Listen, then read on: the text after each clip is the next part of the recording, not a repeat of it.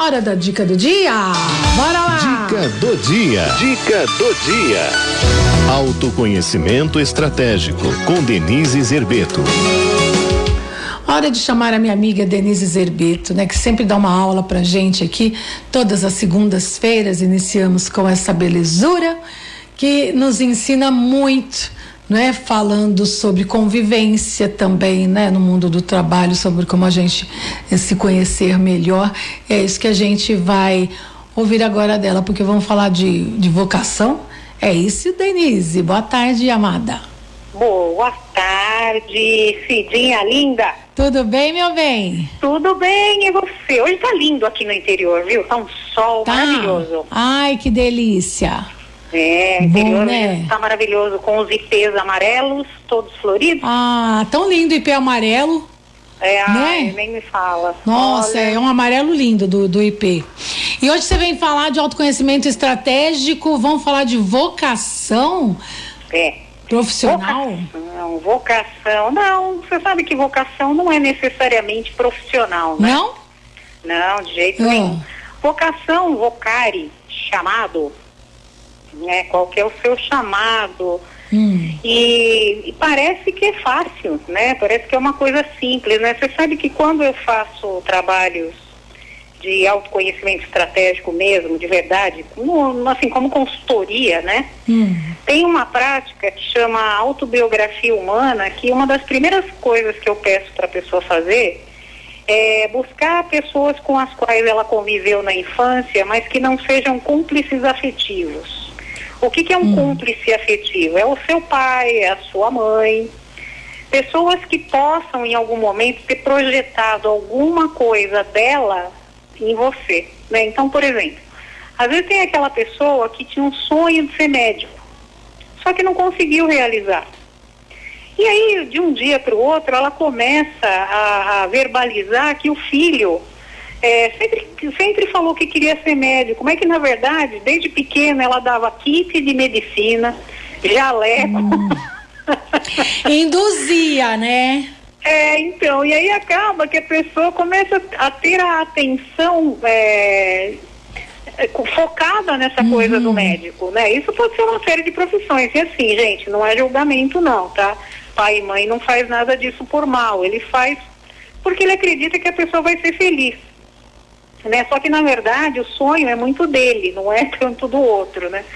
E aí enche a criança de carrinho de bombeiro e fala, ai meu filho queria ser bombeiro, né? Mas é, é que na verdade ele, ele acabou meio que tendo a, a atenção voltada para isso. Mas vamos lá.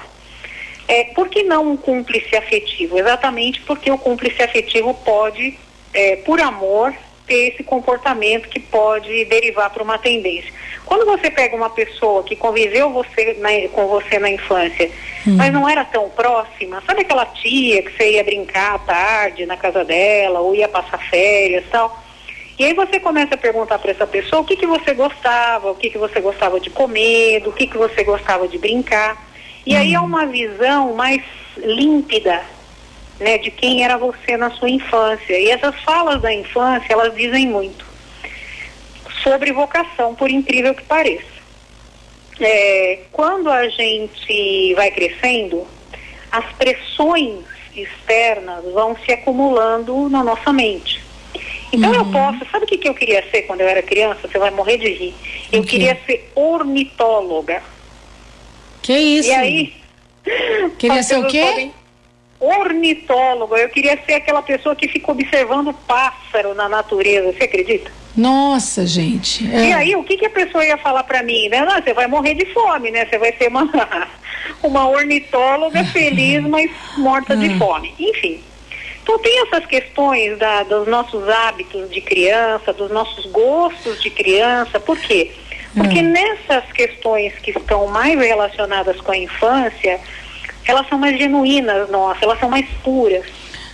É né? por isso que a gente vai buscar. Posso falar a... o que eu queria ser? Fala. Bailarina do Barros de Alencar. Ah, que bonitinha. Sempre com uma coisa mídia, né? Televisão, rádio. Aí você tá no lugar certo, eu deu certo. Ser bailarina do Barros de Alencar. que bonitinha. Você sabe que eu queria ser ornitóloga, eu queria ficar observando pássaros, hoje eu observo pessoas, né? Então, enfim, tem é. alguma conexão também. É, ué. Uhum, é. E aí, o que, que acontece? Quando a gente está na vida adulta ou está, sei lá, adolescente para tomar uma decisão de uma faculdade e tal, aí começa, ai meu Deus, qual que é a minha vocação? Qual que é a minha vocação? Qual que é a minha dica? Veja, quem não se conhece, como é que vai saber do que gosta? Né? Então, a gente vê é, as pessoas reduzindo o tamanho do próprio mundo. Hum. Não se lançando em vivências, ficando atrás de telas, de televisões, de celulares, de videogames, que seja, que é muito legal brincar de videogame, que isso é muito legal, mas veja, você não pode reduzir o seu mundo a isso. Porque quando você não experiencia as coisas, fica muito difícil para você saber se aquilo te toca de verdade. Porque aí vem a pergunta, Denise, tá bom, ah, então eu vou fazer, vou começar a fazer trabalho voluntário, eu vou tentar aprender a cozinhar, vou tentar aprender, sei lá, tocar uma música. E como é que eu vou saber? Sabe aquela hora que deu match, né? Que uhum. me falam, né? Quando que é a hora que eu sei que aquilo é a minha vocação? Quando você faz aquilo todo dia.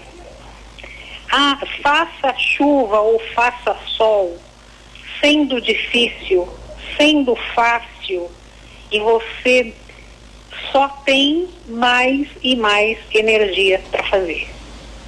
E parece que quando aparece uma dificuldade, aí que você coloca aquela aquela dose extra de energia, de potência que a gente fala, né, em, em, em alta performance, para fora. Uhum. Deu tudo errado. Vai você dá um jeito e faz aquilo dar certo, porque o seu coração transborda de amor por aquilo. Você, aquilo te faz um bem tão grande e não significa necessariamente que você está ficando milionária exercendo aquela função. De jeito nenhum. Agora veja, a vocação é uma coisa. Para você ter sucesso na sua carreira, não é só, só descobrir qual é a sua vocação. Existem muito, muitas pessoas vocacionadas que dão errado nas profissões. Por quê? Por quê? Porque uma coisa é a vocação, a outra é o seu perfil comportamental. Então vamos lá.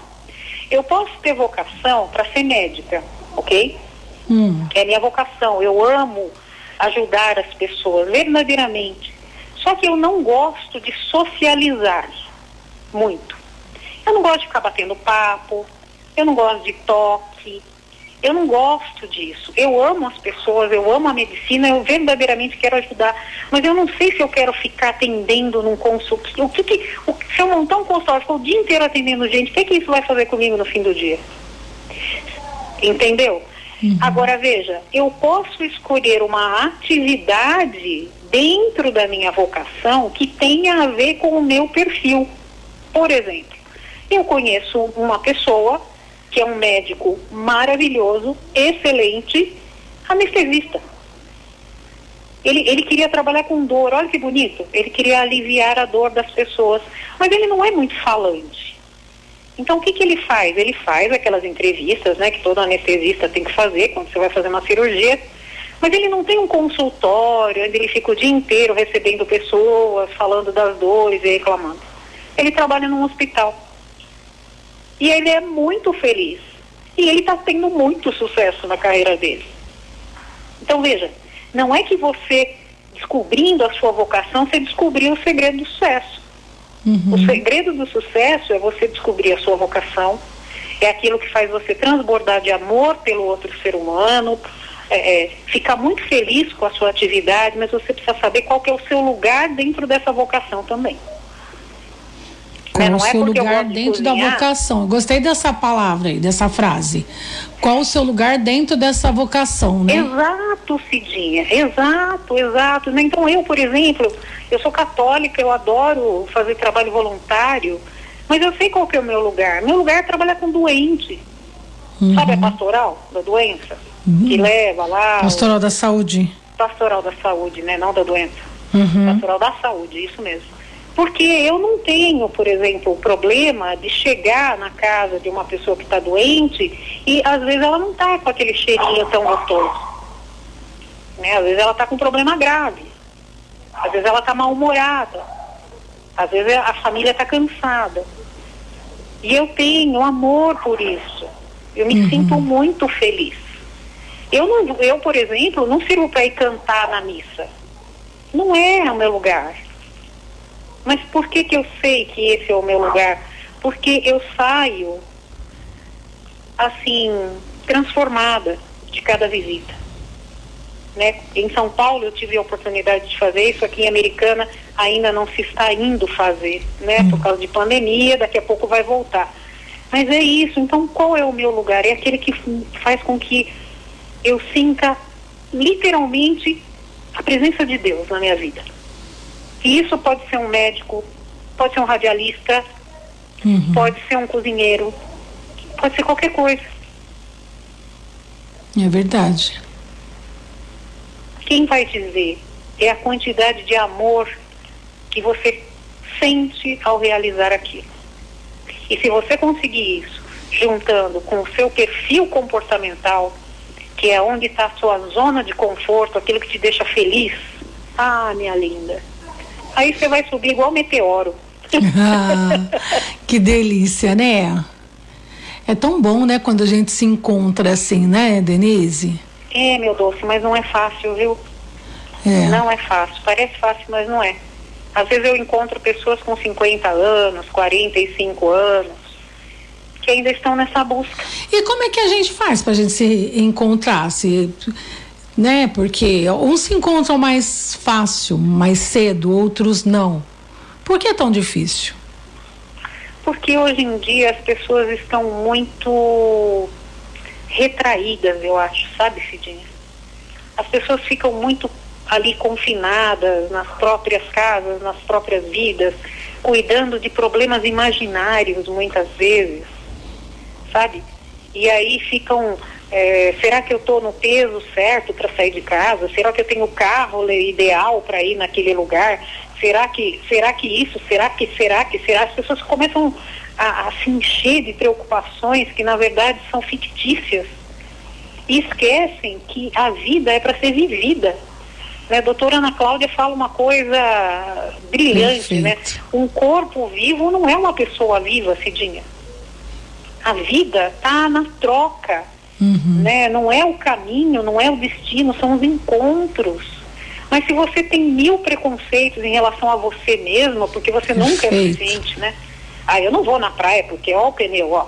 Uhum. Ah, eu não vou fazer tal coisa, porque eu, eu vou chegar com esse carro uhum. naquele encontro de família. Vou chegar com essa roupa? Eu vou com essa roupa, esse, esse cabelo, cabelo. não fiz é. a unha. É, é.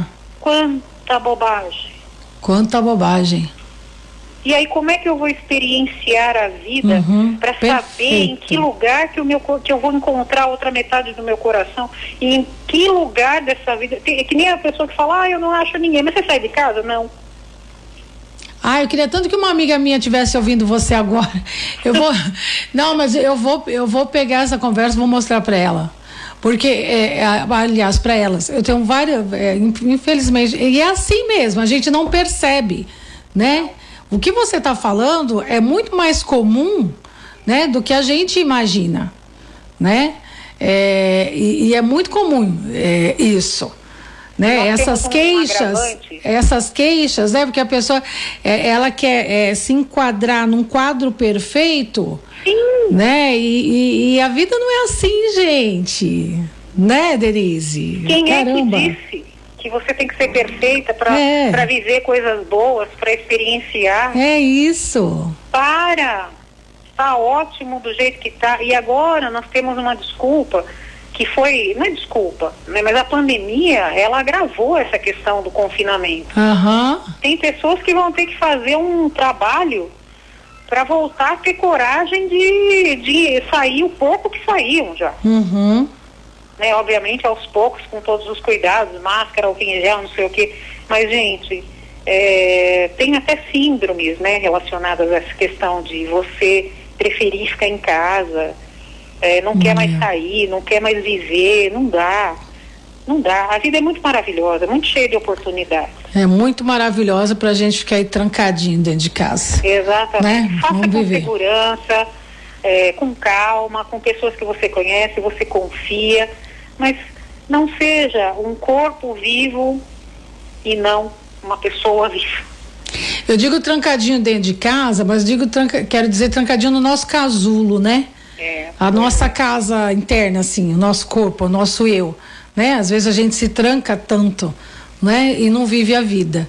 É, né? porque fica achando que nunca tá bom, que nunca é suficiente, é, que que quer ser perfeito, perfeito. Gente, isso é só no, no cinema, tá? E olhe lá ainda.